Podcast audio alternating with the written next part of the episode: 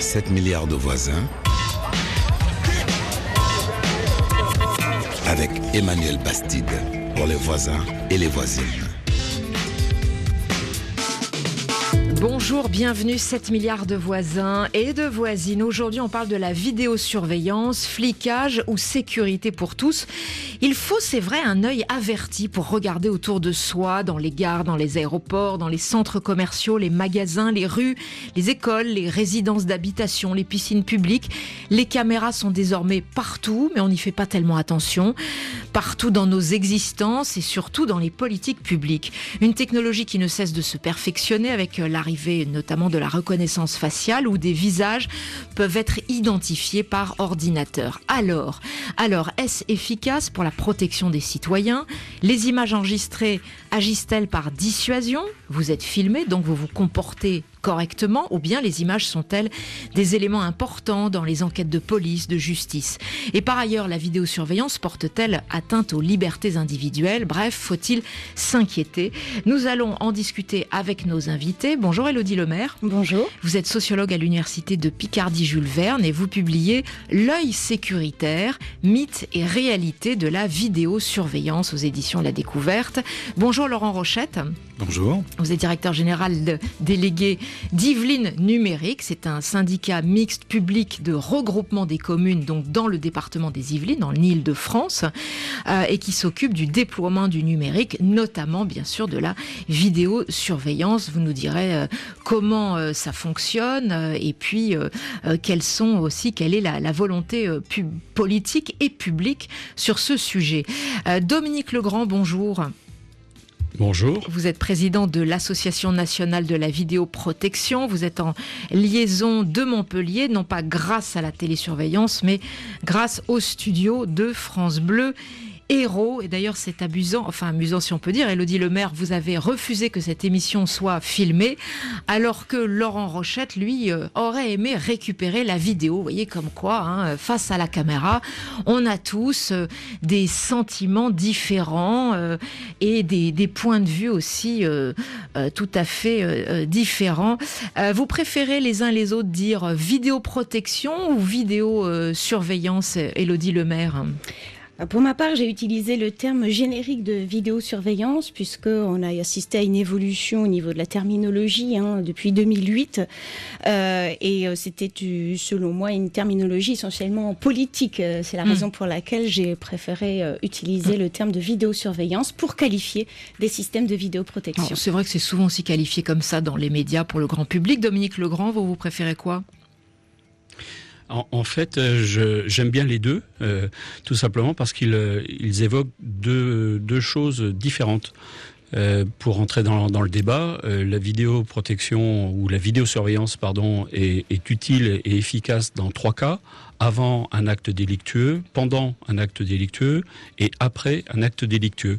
Et avant, c'est vidéo dissuadées, pendant, c'est vidéo protégées et après, ces vidéos élucidées. Mmh. Et précisément, il ne faut pas confondre tout ça. Alors, l'ensemble des technologies, euh, on parle bien de caméras de vidéosurveillance, à savoir une caméra qui prend une image, qui la transmet quelque part. On va bien sûr détailler euh, ce qu'on entend par là. Mais le, métier et l'usage qu'on en fait, avant, pendant ou après, sont trois étapes finalement complètement différentes, avec potentiellement des interlocuteurs différents. Mmh. Et la vidéoprotection, c'est pendant, et c'est la raison pour laquelle justement nous nous battons pour qu'il y ait bien de la vidéoprotection pour que nos concitoyens soient protégés. Surveillés et protégés. Donc, et quant à vous, les voisins, vous pouvez bien sûr nous appeler, euh, racontez-nous ce que vous voyez dans, le monde qui vous entoure, si, si vous avez ouvert les yeux et si vous savez où sont les caméras. Appelez-nous au 33 1 84 22 71 71. C'est aussi notre euh, numéro WhatsApp pour nous laisser des messages. Donc une émission pour ouvrir les yeux. Alors souriez, vous êtes filmé. Et puis en fin d'émission, euh, retrouvez nos portraits de l'Afrique qui gagne. On découvrira aujourd'hui un jeune ingénieur en développement rural au, Congo-Brazzaville ville qui a fondé une start-up pour accompagner les agriculteurs et pallier les défaillances de l'État.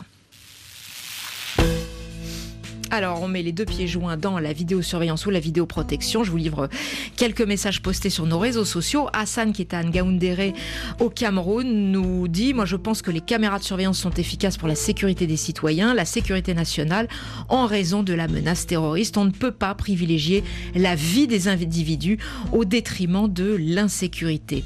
Ndiere Tatiès au Sénégal. Pour lui, la vidéosurveillance est une bonne initiative pour l'efficacité du travail de la police. Au Sénégal, les villes comme Thiès et Dakar, euh, la délinquance diminue selon lui et la vidéosurveillance est une bonne méthode. Jérémia est à Lubumbashi, euh, dans le sud de la République démocratique du Congo, et lui, il pense que la vidéosurveillance est une bonne chose aussi pour lutter contre le nombre élevé de morts, dans, cette fois dans les accidents de la route. Cela évitera aussi la fuite des conducteurs. Je ne savais pas que euh, les routes en RDC étaient filmées, mais bon, si vous avez des précisions là-dessus, vous pouvez nous appeler 33 1 84 22 71 71. 7 milliards de voisins. À la minute, à la seconde près, on sait tout ce qui se passe au bout du monde. Nous faisons tous partie de la même famille humaine. 7 milliards de voisins. Et la vidéosurveillance est partout dans le monde aujourd'hui. Alors tout de suite, reportage au Nigeria. Le géant de l'Afrique cumule la violence urbaine et le terrorisme Boko Haram, euh, qui s'est illustré d'ailleurs ces dernières années dans les enlèvements de masse. Aujourd'hui, ce sont très majoritairement les élites politiques, économiques euh, et leurs proches qui sont des victimes d'enlèvements.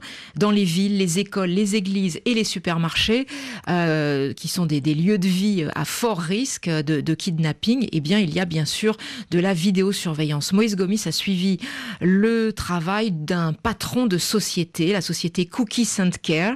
Euh, la clientèle de ce consultant en sécurité qui s'appelle Anou Olawapo Lagiré est à Abuja, la capitale politique, mais aussi à Lagos où il travaille, le poumon économique du pays. Et la vidéosurveillance est une activité très rentable pour son entreprise.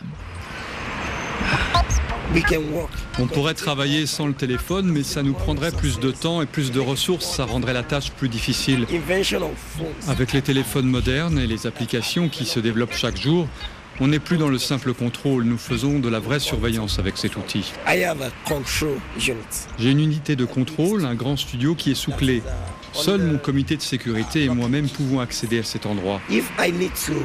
Si j'ai besoin de vérifier ce qui se passe à un endroit particulier, je contacte l'agent le plus proche du bâtiment. Je lui demande d'entrer dans la salle et de changer les paramètres pour que je puisse avoir un accès aux images depuis mon téléphone portable. Ces images sont privées. C'est pour cette raison que je ne peux pas vous les montrer. On doit respecter une procédure pour garantir l'intimité de nos clients. C'est comme passer un appel vidéo à un ami. Tu ne sais pas ce que fait l'ami. Il est peut-être tout nu. Mais oui, nous pouvons surveiller n'importe où. N'importe où, n'importe où. Je ne parle pas seulement du Nigeria. N'importe quel endroit du monde est accessible sur un téléphone dès lors que l'on a installé un système de surveillance vidéo. Je vais vous emmener vers un site que nous surveillons par vidéo.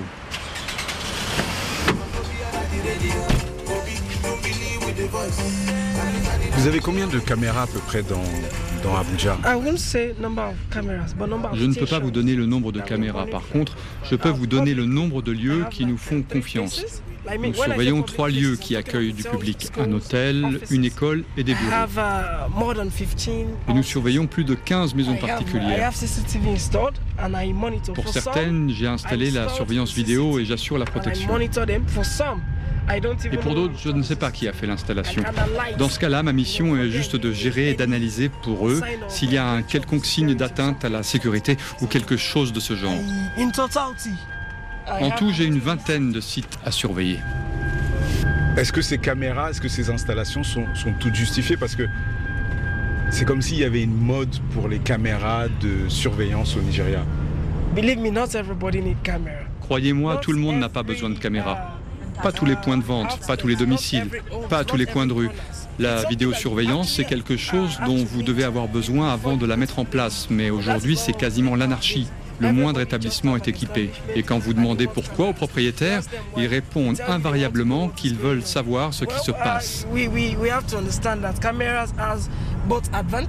Nous devons bien comprendre que la caméra a des avantages et des inconvénients. Et il y a aussi des bases et des règles pour l'installation de vidéosurveillance que cette partie du monde, la plupart des pays africains, ne suivent plus. Nous avons besoin de plus de sensibilisation sur la question du respect de l'image d'autrui.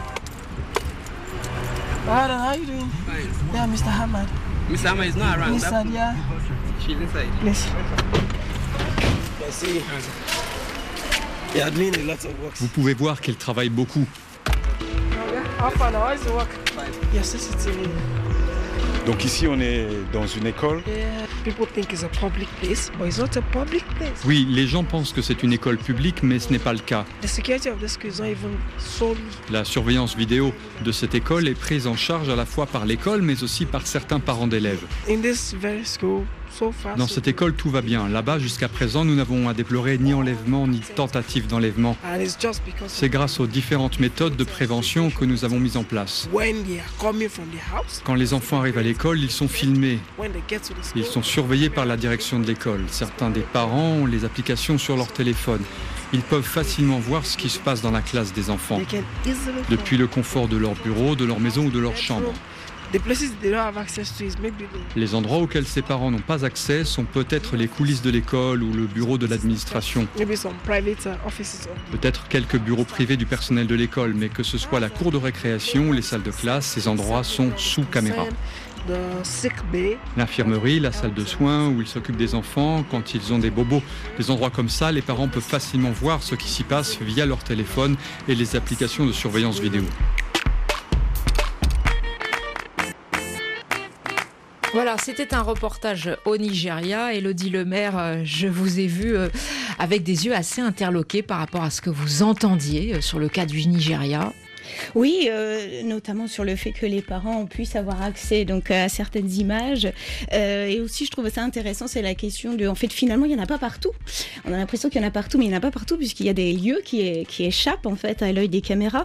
Donc ça, c'est une première, euh, une première réflexion. Euh, on a l'impression qu'il y en a partout, mais il n'y en a pas partout. Ensuite, euh, les dispositifs, à mon avis, sont différents aussi. Et ce serait intéressant de rentrer un petit peu là dans le langage Mm. technique parce que euh, il existe un large éventail de dispositifs de vidéosurveillance. Et ce qui me permet d'enchaîner sur la question de l'efficacité, euh, Monsieur Legrand euh, a parlé de l'efficacité, et pour l'instant, on ne dispose malheureusement pas d'indicateurs fiables sur la question de l'efficacité. Alors, avant de parler de l'efficacité, il faudrait déjà qu'on comprenne de quoi on parle, parce qu'on a l'impression là que maintenant tout est disponible sur un smartphone. C'est pas tout à fait. Alors, c'est vrai dans certains endroits. C'est vrai aussi que aujourd'hui, n'importe quel particulier peut installer des caméras chez lui euh, et, et, et surveiller, par exemple, la personne qui garde ses enfants ou des choses comme ça. Ça, c'est vrai. Mais ensuite, dans les espaces publics, c'est quand même plus euh, compliqué. Dominique Legrand, j'aimerais que vous nous disiez euh, euh, quel est le, le taux d'équipement en France, dans les villes françaises, et puis quel type de- technologiques aussi sont aujourd'hui installés dans un pays comme la France? Alors effectivement, on voit bien qu'il faut distinguer euh, toutes ces caméras, tous ces types de caméras, euh, et qu'il ne faut surtout pas justement rester sous, le vocable de vidéosurveillance tout court. Alors, dans les espaces publics, euh, dont justement les, territoires, les communes et parfois même les départements avec leur rochette qui va expliquer son dossier, finalement, on a relativement peu de caméras, on va dire quelques dizaines de milliers. Euh, Lorsqu'on a une ville de taille moyenne, une préfecture euh, comme euh, comme Saint-Étienne, on, on va avoir euh, 50, 100, 150 caméras, mais pas plusieurs milliers. En, Ile-de-France, si on on, est à ça- combien là aujourd'hui? Alors, ben, par exemple, sur la préfecture de police de Paris, on a 1000 caméras. C'était le fameux plan 1000 de- d'Al- d'Alliot-Marie. Euh, alors, depuis, il y a eu de, quelques extensions, etc. Donc, on, on va à 2000, on va à 3000.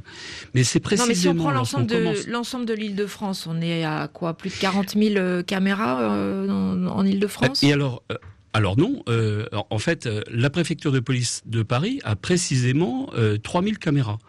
Euh, par contre, si on, on commence à connecter, par exemple, les centres commerciaux. Non, mais là, si on parle des les- différentes communes, pas seulement la ville de Paris. Ah, alors, sur l'ensemble des communes, sur l'ensemble du territoire, on est autour de 100 000 caméras. Là, vous parlez pour l'ensemble du qui territoire français. hein. D'accord. Mm. C'est ça, c'est ça, euh, métropolitain. Donc, sous-entendu, c'est pas énorme. C'est pas énorme. On peut pratiquement rajouter un zéro si on, on met tous les commerces, les restaurants, euh, les bijouteries, les centres commerciaux, etc. Et surtout, Et c'est là où il faut effectivement travailler avec Elodie Lemaire. Euh, et surtout, nous avons allez, 60% de nos concitoyens qui ont un smartphone, avec à son extrémité une caméra 4K, avec une transmission 4G, donc sous-entendu surpuissante. Et donc, 60 euh, millions ou 70 millions mm. euh, fois 60%, ça fait des millions de caméras. Et on voit bien sur les réseaux sociaux, dans les véhicules, je pense que c'est ce qu'évoquait tout à l'heure le, le, témoignage, on, a aussi des, caméras dans les véhicules. Bien sûr, si on compare les équipements, si on compare les équipements publics euh, des, villes françaises par rapport à un pays comme la Grande-Bretagne, euh, par exemple, euh, les, Anglais sont beaucoup, beaucoup plus équipés non, ça, ça aplani. C'était vrai tout à fait au début quand quand on installait des caméras parce qu'ils ne sont pas complexés par leur histoire, par le fait justement vous avez déjà utilisé le terme du, du Big Brothers is watching you. Euh, Moi, je l'ai pas utilisé, hein, mais effectivement, tout, tout le monde y pense. Oui. Enfin, voilà, c'est ça. Enfin, vous avez dit, souriez, vous êtes filmé. Enfin, vous voyez ce que je veux dire. C'est à, un moment donné, il y a une crainte, une vraie crainte, et sur laquelle, bien sûr, il faut travailler. Mais euh, je me permets vraiment d'insister sur le fait qu'il y a ces, ces, trois catégories, les espaces publics qui sont complètement encadrés, il y a, il y a du juridique euh, euh de, très très très important, il y a des contrôles, etc.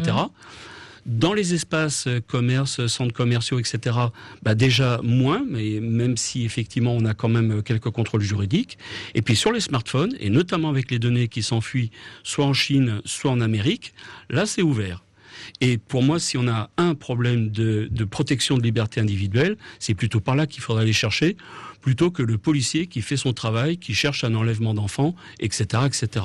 Quand vous parlez en fait, on se trompe de, débat peut-être. Quand, vous parlez d'images, donc de, de, caméras situées dans des lieux publics, ce sont des images qui sont euh, regardées en temps réel ou des images qui sont archivées et regardées en cas de problème et sinon euh, qui, qui s'autodétruisent au bout de, de, quelques semaines. Je crois que d'ailleurs il y a une législation. 30 jours maximum. C'est ça, c'est obligatoire.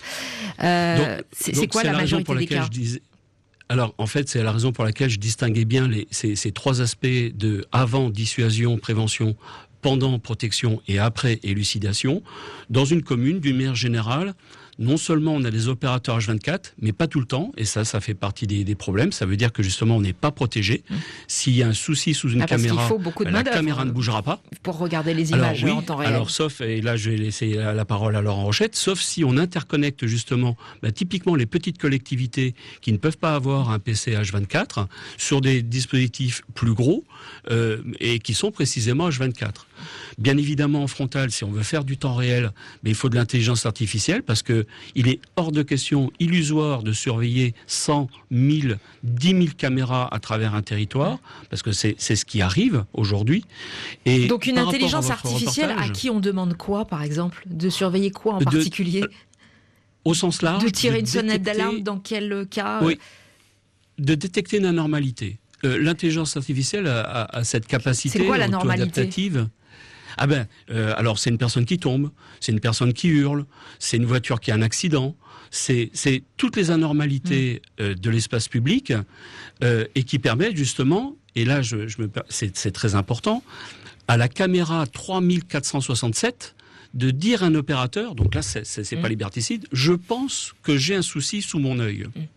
Et là c'est à l'humain de, de, regarder, ben non, ce sont des enfants qui jouent, on laisse passer, ou au contraire c'est une rixe, une bagarre euh, euh, très très importante, voire des armes à feu, et, etc.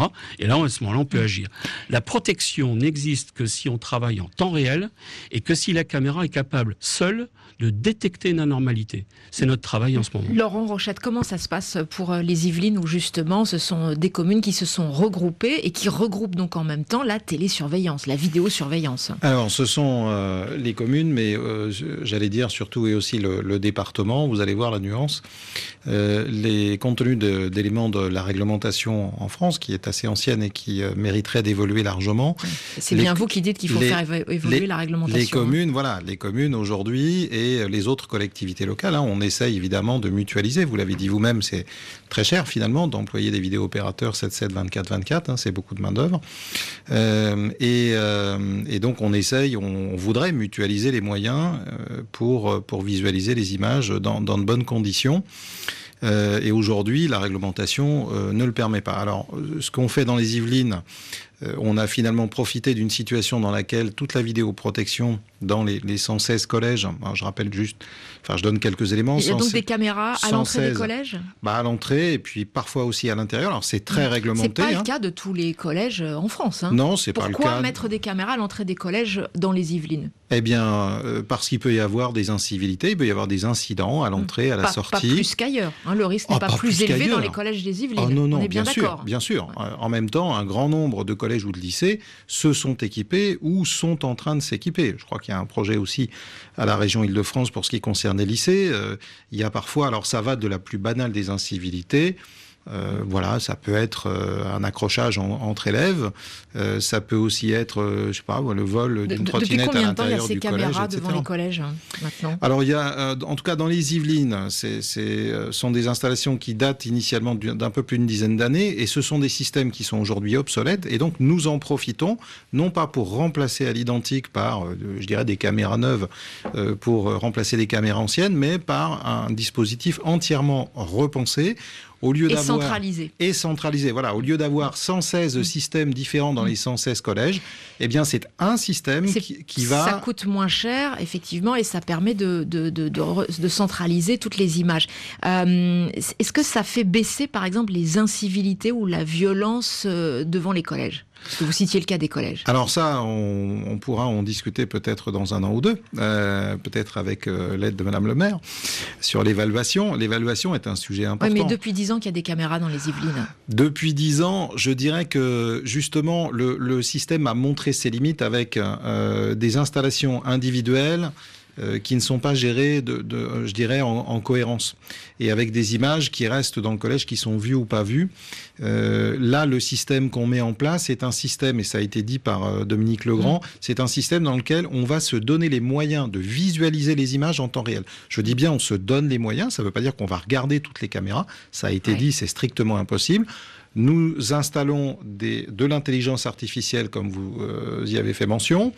Euh, qui permet de détecter des situations, tout simplement, par exemple, quelqu'un qui passe dans une cour de récréation la nuit, c'est effectivement quelque chose qui n'est pas très normal, donc on va à ce moment-là faire une levée de doute, ou bien, euh, comme ça a été dit, un, groupe qui, qui se euh, qui se disloque tout d'un coup. Intelligence artificielle à ne pas confondre avec la reconnaissance faciale. on est bien d'accord, on ne reconnaît pas les individus, mais l'intelligence artificielle signale de l'anormalité, des, anomalies, comme vous hmm. le disiez. Elodie Lemaire, euh, comment on en est arrivé là finalement à cette situation aujourd'hui où il y a des caméras partout? Alors, euh, déjà, euh, bon, c'est le produit d'une histoire, euh, d'une histoire ici, notamment en France, hein, l'histoire politique. aussi, il faut, faut, rattacher ça au, développement aussi du marché, de la sécurité, hein, qui est évidemment indissociable. mais ce qui est intéressant dans ce que soulève Monsieur Rochette, c'est la question de la centralisation, en fait. Mm. Je me permets de, de rebondir là-dessus, puisque moi, dans mon enquête, en 2014, il n'existait pas véritablement de système interconnecté et qui permettait de centraliser. C'est la raison pour laquelle j'ai un peu battu en brèche l'image du Big Brother, mm. en disant qu'on n'était pas encore au Big Brother, mais là on s'y achemine apparemment. Euh, et donc moi une première, euh, une première question, c'est aussi euh, comment est-on sûr que les, les images, et en tout cas les données hein, que, mm. que, nous permettent ces images, eh ben, ne pourraient pas être détournées de leur fonction première, parce que tout dépend aussi des objectifs qu'on assigne à ce ça, tout le monde a bien ça dans la tête, mais vous avez enquêté pendant 16 mois auprès de, de tous les les acteurs de la chaîne de la sécurité, les sociétés privées qui vendent des équipements, les, euh, les élus, etc. Qu'est-ce que vous avez appris lors de votre enquête, Elodie Lemaire? Qu'est-ce que nous, les citoyens, on devrait savoir sur la vidéosurveillance, nous-mêmes qui ne faisons guère attention au quotidien de savoir où sont les caméras bah, écoutez, premièrement, je pense qu'il faut en tout cas euh, dépasser le pour ou contre la vidéosurveillance. Non, non bien sûr, mais, mais qu'est-ce qu'on devrait savoir? Parce que vous semblez dire quand même dans votre enquête qu'on est très mal informé euh, et que finalement, euh, on nous demande notre point de vue, est-ce que c'est bien la vidéosurveillance, mais qu'en fait, on, on, ne connaît pas le, le dixième de ce qu'on devrait savoir sur le sujet. Bah, déjà, il y a énormément encore de limites à la vidéosurveillance. Donc, on a fait des bons technologiques, mais il existe encore un certain nombre de limites, qu'elles soient technologique, qu'elle soit sur le plan aussi de la vulnérabilité de ces systèmes qui est à prendre en compte, puisque c'est des systèmes qui peuvent être euh, détournés. Et ensuite, d'un point de vue, moi je l'ai travaillé dans le domaine sécuritaire, hein, par exemple, la vidéo est-elle une preuve? Euh, Eh bien, c'est intéressant de voir, en travaillant sur les acteurs qui euh, en font un usage quotidien, eh bien, de voir que, eh bien, pour les magistrats, c'est un élément de preuve parmi d'autres. Donc, ce n'est absolument pas mm. la reine des mm. preuves. Donc, en fait, il y a tout un ensemble de fantasmes autour de la vidéosurveillance qui légitime aussi hein, la création euh, de nouveaux usages euh, qui serait bon de, déconstruire. Vous, dites que les, caméras dans les rues, dans les bus, ça sert pas seulement à la sécurité des citoyens. Il y a des usages aussi euh, détournés, par exemple pour contrôler le travail des gens. On entendait d'ailleurs un peu ça dans le, reportage de Moïse Gomis au, au, Nigeria, où les parents peuvent contrôler le, le travail des personnes chargées de s'occuper de leurs propres enfants, par exemple dans les écoles. Oui, alors on parle beaucoup, ça fait l'objet de couverture médiatique, de la surveillance des salariés. Oui, il y a énormément. D'ailleurs, les Américains ont parlé d'un expandable mutability hein, pour expliquer cette, ces formes dérivées en fait d'usage de la vidéosurveillance euh, pour les qualifier. Euh, mais euh, il faut voir aussi que c'est un argument phare hein, de, du marché de la sécurité, hein, de celles et ceux qui vendent les caméras de C'est-à-dire, c'est de dire c'est multi-usage, achetez le système, vous allez voir, ça va vous servir à plein de trucs. Exactement. Et pas seulement la sécurité. Voilà, et c'est ce qui souvent emporte l'adhésion c'est ces autres euh, usages possibles. moi, je, voudrais intervenir puisque euh, à, ce stade, je, représente un établissement public et évidemment que nos élus, qui sont les, élus locaux de terrain, sont extrêmement sensibles au respect des libertés publiques. C'est la raison pour laquelle nous ne faisons pas euh, de, vidéosurveillance, mais de la vidéoprotection et que typiquement, nous ne permettons pas le détournement de, des images. Elles sont euh, stockées dans un endroit, euh, je dirais, sur des, sur des infrastructures informatiques que nous maîtrisons parfaitement. Euh, elles sont opérées par des agents publics. nous apportons donc une garantie aux citoyens. Et puis il y a des choses, des choses que j'ai entendues dans le reportage au Nigeria, par exemple, surveiller les enfants et par conséquent les enseignants dans une classe. Ça, ça n'est pas permis en France. Par exemple, nous ne pouvons pas filmer une cour de récréation euh, pendant la récréation. C'est considéré comme un temps de vie privée, sauf autorisation exceptionnelle du préfet, parce qu'il pourrait s'agir d'un établissement dans, lequel euh, il y aurait eu par le passé un certain nombre de difficultés qui nécessitent que euh, on, fasse une petite exception. Donc vous voyez que on est, on est quand même très fortement en dehors encadré. de, l'autorisation et de, l'autorisation juridique, c'est passible d'amende, de, peine de prison? Ah, c'est du pénal. Hum. C'est du pénal. Absolument. Il faut le rappeler. Euh, vidéo pour sur... rassurer. Oui, je vous en prie. Excusez-moi pour ajouter un point peut-être euh, pour euh, rassurer nos, auditeurs parce que j'ai entendu quelque chose qui me qui ne me convient pas, c'est qu'aujourd'hui on n'a pas le droit de surveiller des salariés et précisément la, destination de chaque caméra, l'entrée d'un immeuble, un parking, etc. en aucun cas l'usage de cette caméra doit être détourné de sa fonction première et ça c'est effectivement répréhensible. Et je rappelle que en France métropolitaine, on a effectivement un, policier de, tous nos droits à ce niveau-là. Ça s'appelle la CNIL. Et si la Commission nationale des libertés informatiques. Absolument. Euh, et si d'aventure un, salarié se sentait oppressé par une caméra qui le regarde trop, de trop près sur son poste de travail, etc., filmer par exemple un poste de travail en entreprise ou filmer des enseignants, donc sous-entendu quelqu'un qui travaille, hmm. c'est strictement interdit. les chauffeurs de bus sont filmés, pour... Elodie euh, Lemaire. juste, alors oui, là on est dans le hein, cadre légal euh, idéal, mais on sait bien que sur le terrain ça se passe pas tout à fait comme ça. Juste une anecdote, un policier d'un service d'enquête qui me disait, ben, on a des problèmes justement pour récupérer en fait des images de vidéosurveillance parce que souvent les commerces eh bien, euh, axent leurs caméras pour surveiller en fait leurs employés. Ce qui fait que pour nous, ça n'a pas beaucoup d'intérêt. Donc je suis d'accord, mais il faut dissocier aussi l'idéal, le cadre légal et ce qui existe mmh. en réalité. Allez, vous, vous, nous appelez. Pour, l'évoquer. Oui, oui, tout à fait, bien sûr. Vous nous... enfin, je précise quand même que la Commission nationale des libertés informatiques euh, n'arrête pas de tirer la sonnette d'alarme et de dire qu'il faut absolument revoir la réglementation et davantage l'adapter aux progrès technologiques. Vidéo surveillance, quelle efficacité Est-ce euh, une atteinte aux libertés individuelles Vous nous appelez au 33 1 84 22 71 71. 7 milliards de voisins. C'est vous qui faites l'émission. Bonjour les voisins, c'est Junior Gab depuis Brazzaville. Je pense que la vidéosurveillance aide beaucoup dans le développement d'un pays. Je crois que notre gouvernement devait plus encourager ces choses-là afin de diminuer un peu la corruption et surtout aussi dans le cadre de la sécurité. Parce qu'il y a des coins, par exemple, dans les, dans les aéroports ou dans des gares routières par-ci par-là. Quand nous rencontrons la vidéosurveillance, notre comportement est parfois contraint de changer, surtout avec nos forces de l'ordre qui sont parfois ne sont pas toujours du côté de la population, qui parfois harcèlent encore les populations, les usagers les maltraitent. Et quand il y a la présence des caméras, alors chacun se tient à son code d'éthique. Elodie Lemaire, qu'est-ce que vous en pensez euh, des caméras pour... Euh, bah, ça, se pratique en France, hein, des caméras pour surveiller le travail des policiers, euh, avec leur autorisation bien sûr. Hein. Alors, euh, je ne sais pas si vous entendez par là les caméras piétons qui ne sont pas censées surveiller le travail des policiers, mais aussi euh, les protéger dans leur, euh, dans leur activité quotidienne. mais là encore, c'est intéressant de voir comment ça se passe au quotidien, puisque les caméras piétons hein, qui sont mises en place pour normalement filmer les interventions hein, qui pourraient poser problème, bon, les syndicats de police ont obtenu qu'il y ait quand même une grande marge de manœuvre. C'est-à-dire que c'est les policiers qui déclenchent ou non la caméra. Bon, donc se pose toujours la question de ce que nous montre l'image. Est-ce que l'image parle toute seule? Pas vraiment. C'est ce que j'essaie de montrer dans, dans l'ouvrage. Et finalement, quelle est la valeur de, de l'image? Dominique Legrand sur euh, les caméras piétons pour les policiers? Ah, moi, ça me semble complètement essentiel. Euh, on, on, sait qu'on a un, un, caractère apaisant euh, de, de, la présence de la caméra qui clignote rouge euh, exprès hein, pour bien indiquer à l'individu que qu'il est en train d'être filmé, filmé et euh, enregistré aussi au niveau audio. Donc c'est vidéo plus son.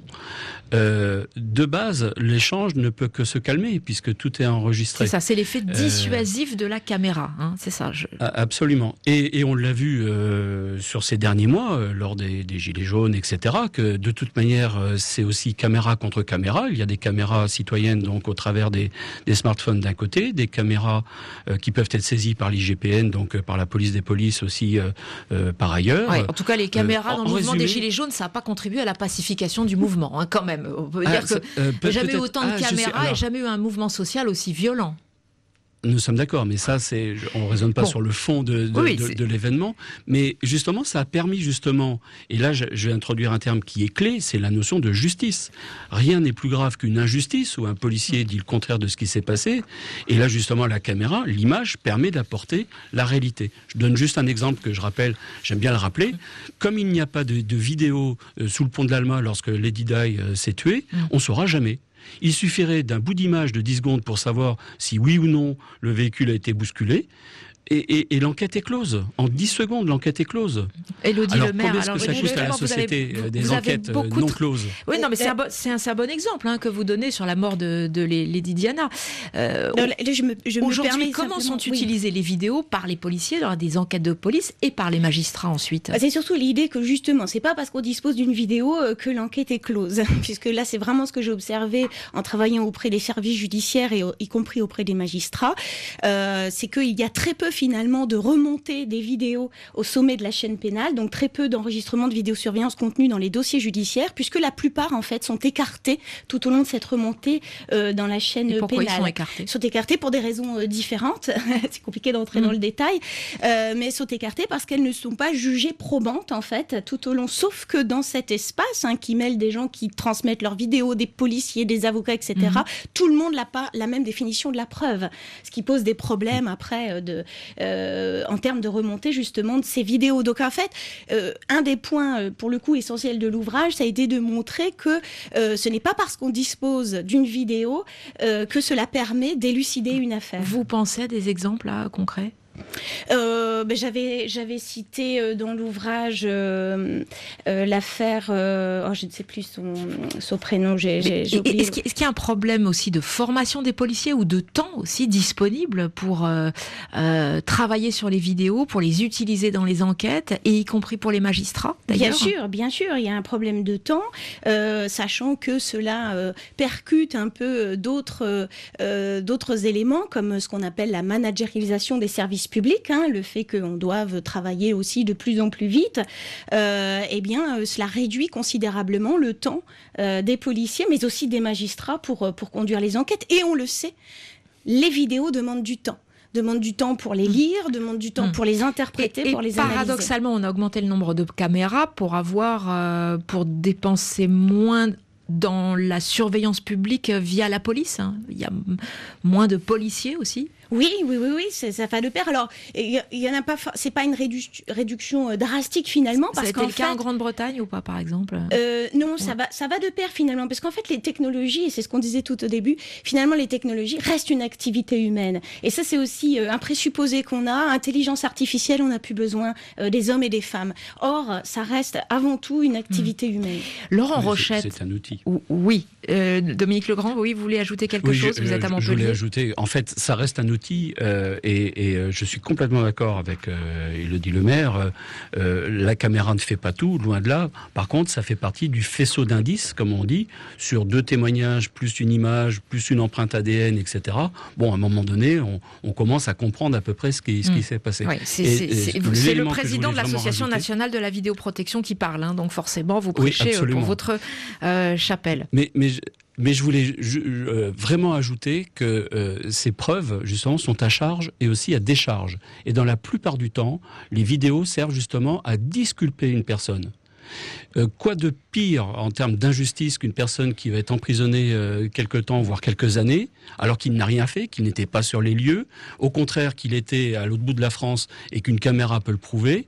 Quoi de pire que ne pas avoir la preuve à décharge Mais par, exemple, Elodie, Elodie euh, le maire prend l'exemple, je ne sais plus si c'est dans votre livre ou tout récemment que vous l'avez déclaré, sur l'affaire Théo. Par oui, voilà, c'est ça, hein. le nom m'échappe. Oui, l'affaire Théo, on va juste en, un mot. Ben, en un mot, on avait c'est polémique, c'est polémique, et finalement on s'est dit à partir du moment. Est-ce qu'il a été violé avec euh, une, une matraque par des policiers ou est-ce que c'est un accident? C'est ça, grosso modo, l'affaire n'est toujours pas complètement tranchée. Toujours pas. Et on a les vidéos. On a les vidéos. Mais alors pourquoi? Parce qu'on voit pas mm. bien sur les vidéos? Ah bah ça, c'est ça il faut voir du côté des magistrats, parce que c'est derrière la question de l'interprétation. Et ça, l'image ne montre pas le réel, mm. elle est question d'interprétation. Euh, et euh, Laurent Rochette, donc vous êtes le directeur général de délégué d'Yveline Numérique, donc ce syndicat mixte public qui regroupe les communes pour euh, euh, la, le déploiement du numérique, mais dont bien sûr la vidéosurveillance ou la vidéoprotection, comme vous voulez. Vous nous parliez des, équipements des 116 collèges du département des Yvelines euh, qui sont équipés maintenant de caméras à l'entrée avec à terme de l'intelligence artificielle pour signaler toute anomalie. vous dépensez combien? Le département des Yvelines plutôt dépense combien pour l'équipement en caméra aujourd'hui dans le budget total du, département Alors globalement, là évidemment, c'est un projet euh, qui s'étale sur trois ans, donc avec une masse d'investissement importante. C'est un projet de l'ordre d'une vingtaine de millions d'euros d'investissement, donc c'est quand même considérable. Hein. Euh, et ça n'est pas que le département, c'est-à-dire le département euh, agit pour les collèges dont il a la responsabilité. c'est aussi, il y a aussi une dépense importante de la part des pompiers. Malheureusement, un certain nombre de casernes euh, dans, dans, des, dans des villes dans lesquelles il peut se présenter des situations compliquées doivent faire l'objet d'une euh, d'une attention particulière en matière de sécurité et c'est aussi le cas d'un certain nombre de communes qui font appel au Conseil d'Yvelines numérique pour pouvoir se, se, doter de systèmes efficients. Voilà. C'est pas trop, euh, une vingtaine de millions d'euros pour un département? Ah non, ça n'est pas trop. Euh, à quel prix estime-t-on la sécurité de la population, de nos 65 000 têtes blondes qui vont dans ces 116 collèges? Ça, c'est un discours politique, ça, hein, pour les électeurs. Euh, à quel prix estime-t-on la sécurité? C'est un discours politique. Euh, c'est un discours politique, euh, oui et non. C'est un discours concret. c'est concret, mais en même temps, quand on vous pose la question sur l'efficacité, à, chaque fois, tout le monde dit, dont vous, hein, vous l'avez dit à l'antenne, ah oui, mais jusqu'à maintenant, l'équipement n'était pas performant. Et on a l'impression que c'est tout le temps la réponse qu'on a. Oui, c'est pas aussi efficace que ce qu'on voudrait parce que l'équipement n'est pas performant. Donc, jusqu'où faut-il aller pour qu'on ait réellement des études qui démontrent l'efficacité? Est-ce qu'il y a d'ailleurs des études, Elodie Lemaire, hein, vous qui avez fait le tour de la littérature et des études, qui prouvent qu'on a réellement une baisse de la délinquance, de l'insécurité, etc., euh, dans une commune, dans, dans un lieu donné, depuis qu'on a installé les caméras. Alors, le problème, c'est justement que les études évaluatives qui ont été menées se contredisent. Dans le monde anglo-saxon, elles se contredisent. Alors, je ne rentre pas dans le Mm. détail. Et en France, les chercheurs ont plutôt montré euh, qu'il y avait un vrai euh, manque de preuve de l'efficacité des dispositifs de vidéosurveillance. Donc, on est plutôt dans, dans, une version euh, euh, là qui, qui est assez sceptique à l'écart de son efficacité. Moi, la question que je pose, c'est de quel indicateur euh, fiable pourrions-nous nous doter pour évaluer l'efficacité? Parce que si on prend l'exemple de la dissuasion, c'est pas évident de savoir si ça dissuade. Comment on évalue en fait l'aspect euh, dissuasif quand on pense aussi que parfois on nous dit que la délinquance se déplace finalement. Donc ça ne résout toujours pas la question de, de l'insécurité. Euh, donc voilà, la question c'est Les celle-ci. délinquants allant dans des endroits où ils savent qu'ils ne sont pas filmés. Voilà, la question c'est celle-ci. Ça, c'est, voilà, c'est, c'est un- une vraie question. Et donc, ça montre bien, par exemple, euh, ce que nous faisons pour certaines communautés de communes en ce moment, par exemple en Vallée de Chevreuse, c'est que nous évaluons le besoin en matière de vidéoprotection à l'échelle d'un groupe de communes. C'est évident que si on couvre une commune, mais qu'est-ce qui va se passer? La délinquance va se déplacer dans la commune d'à côté. Quel, quel est le bénéfice? Donc, globalement, la sécurité et la vidéoprotection qui va avec, euh, c'est aussi une question qui doit se regarder à l'échelle d'un territoire. Euh, Aujourd'hui, euh, la loi ne permet pas d'avoir un continuum de visualisation des images, par exemple, entre un collège et la voie publique qui est immédiatement devant le collège. Comment voulez-vous que dans ces conditions, on puisse avoir une efficacité totale, euh, puisque si un acte délictuel est commis, évidemment qu'à un moment donné, son auteur euh, va s'enfuir vous, vous sur la voie voudriez publique. que la loi soit plus ouverte pour euh, plus de, de- de vidéosurveillance? Pas plus de vidéosurveillance. Une vidéoprotection avec un continuum de sécurité meilleur. C'est-à-dire qu'on arrête de découper entre l'espace public, euh, les abords immédiats des espaces publics, c'est déjà pas la même réglementation. Donc, il les l'efficacité selon privés. vous. hein. Oui, li- l'idée n'est pas toujours plus de vidéoprotection ou plus, de vidéosurveillance, c'est avec ce dont on dispose aujourd'hui, comment peut-on obtenir une meilleure efficacité globale? D- Dominique Legrand, un mot de conclusion là-dessus. Euh, Qu'est-ce que vous vous demandez en tant que euh, président de, de l'association de, de la vidéosurveillance? Eh bien, ce que justement, ce que je demande, c'est qu'on cesse de, Hmm. de tenter de prouver que la caméra fait baisser la, la- la- la criminalité ou la délinquance, parce que euh, c'est pas le métier du ministère de l'Intérieur ou des forces de l'ordre, c'est plutôt le ministère de la Justice. Euh, c'est à la justice, lorsqu'une personne est interpellée, euh, de faire qu'elle ne soit pas récidiviste.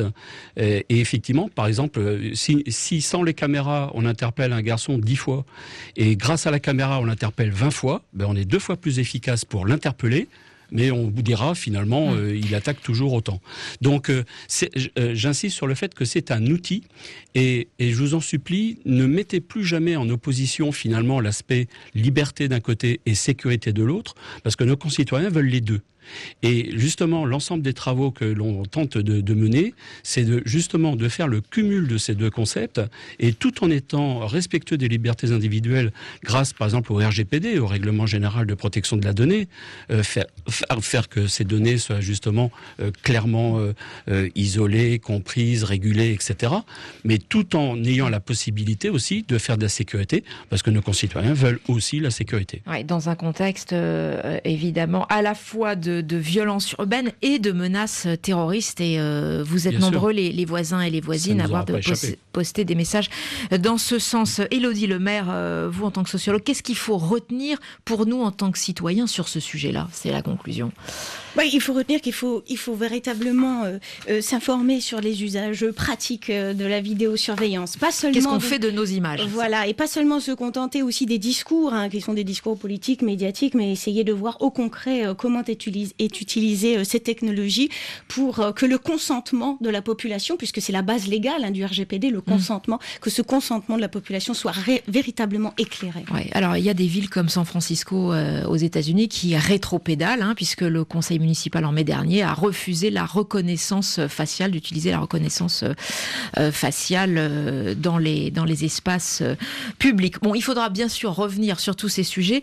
Merci à vous tous. Merci Dominique Legrand, président de l'association nationale de la vidéoprotection. Merci euh, Laurent Rochette, directeur général délégué d'Yveline Numérique. Et merci à vous, Elodie Lemaire. L'œil sécuritaire, c'est le titre de votre ouvrage, Mythe et réalité de la vidéosurveillance. C'est paru aux éditions La Découverte. Dans quelques instants, comme chaque lundi, c'est notre rubrique et portrait de l'Afrique qui gagne. 7 milliards de voisins, il y a des talents sur lesquels moi je parie. Vraiment, l'Afrique regorge de talents. Les portraits de l'Afrique qui gagnent aujourd'hui. Franck McCoy, euh, qui a 29 ans, qui est ingénieur en développement rural au Congo-Brazzaville. Il a cofondé la start-up des entreprises qui œuvre dans le secteur de l'agro-business. Euh, il a été euh, incubé et maintenant son entreprise congolaise propose aux agriculteurs un ensemble de services et de conseils en matière de gestion, de commercialisation, mais aussi des innovations technologiques pour optimiser les productions agricoles. Reportage Inès Edel Garcia. Day Enterprise, c'est une euh, entreprise agro-business qui est spécialisée dans la production et la commercialisation des produits agricoles. Dans la production, nous sommes euh, plus dans la culture hors sol de la tomate. La commercialisation, nous travaillons avec les agriculteurs, c'est-à-dire on soutient les agriculteurs dans tout ce qui concerne euh, le matériel agricole et dans l'écoulement de leurs produits. Donc en clair, on gère l'exploitation de l'agriculteur, mais on s'efforce à écouler ses marchandises dans nos réseaux de distribution à Pointe-Noire et Brazzaville. En lui assurant un revenu de base. Oui, on lui assure un revenu de base et euh, un marché plus rentable en fait. Parce qu'aujourd'hui, vous allez voir avec la production de la tomate par exemple, le prix est tellement flexible sur le marché. Aujourd'hui, nous proposons un prix plus stable, par exemple à 1000 francs CFA, peu importe la saison, que ce soit en saison sèche, même lorsque la tomate est à 200 francs CFA, la saison depuis lorsque la tomate est à 2000 ou bien 1000 francs ou bien même lorsque c'est flexible, ça permet à l'agriculteur d'avoir des revenus plus garantis. Vous travaillez avec combien d'agriculteurs au total? On travaille avec 300 maraîchers qui sont spécialisés dans la culture bio. Et on travaille avec 10 agriculteurs euh, qui sont spécialisés dans les cultures vivrières, euh, notamment la banane, euh, la pastèque, l'ananas, la patate douce, le manioc, etc indépendamment de l'aide à la production et à la distribution, quelles sont les innovations techniques sur lesquelles vous avez travaillé? Dans la partie technologique, on travaille sur une application mobile qui se veut une plateforme d'inter-échange des produits agricoles dans la sous-région CEMAC. C'est quoi l'idée? C'est qu'aujourd'hui en Afrique, on bénéficie euh, des climats un peu différents euh, entre les pays. Au Congo, euh, lorsque c'est la saison de la mangue, en exemple, c'est pas forcément la même saison au Cameroun. Bizarrement, au Congo, il y a une grande partie de la mangue qui n'est pas consommée au niveau local. Et donc, nous, notre objectif, c'est d'arriver à acheminer ces produits vers le Cameroun et vice-versa indépendamment de la mangue, il y a d'autres produits comme ça qui sont adaptés à ce commerce interrégional Bien évidemment, bien évidemment. Euh, l'objectif, c'est pas uniquement la mangue, mais l'objectif, c'est vraiment faire l'inter-échange de tous les produits euh, agricoles, même les produits agroforestiers. Il y a des cultures aujourd'hui au Congo qui sont présentes, mais qui ne sont pas forcément présentes au niveau du Cameroun ou bien de la RDC, fortement demandées. Par exemple, vous avez euh, un fruit sauvage qu'on appelle le tonolo, localement appelé chez nous, mais qui n'est pas consommé, euh, par exemple, au Gabon. Notre objectif, c'est vraiment de faire découvrir dans la sous-région tout l'ensemble des cultures, que ce soit au Gabon, que ce soit en RDC, que ce soit euh, au niveau du Cameroun, par rapport aux saisons.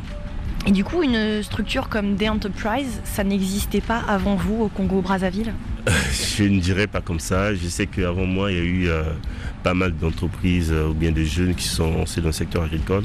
Ce que nous voulons faire, c'est que c'est quoi? On veut simplement donner une autre image de l'agriculture. Aujourd'hui, euh, quand on parle d'agriculture en Afrique, on va plus le côté de la maman qui soulève une roue, qui a du mal à faire quelque chose. Ouais. Nous, aujourd'hui, on veut plus communiquer, vendre une agriculture plus sexy, plus jeune, à la pointe de la technologie moderne, montrer que le secteur agricole aussi, c'est aussi un secteur des jeunes. C'est quoi pour vous l'Afrique qui gagne? Aujourd'hui, je crois que beaucoup de jeunes peuvent se lancer dans le secteur agricole et euh, changer les choses. Il n'y a pas que de la politique en Afrique. Il n'y a pas que de la politique en Afrique, il n'y a pas que de la pauvreté. Mais il y a aussi euh, des personnes, des jeunes talentueux qui peuvent faire bouger les choses.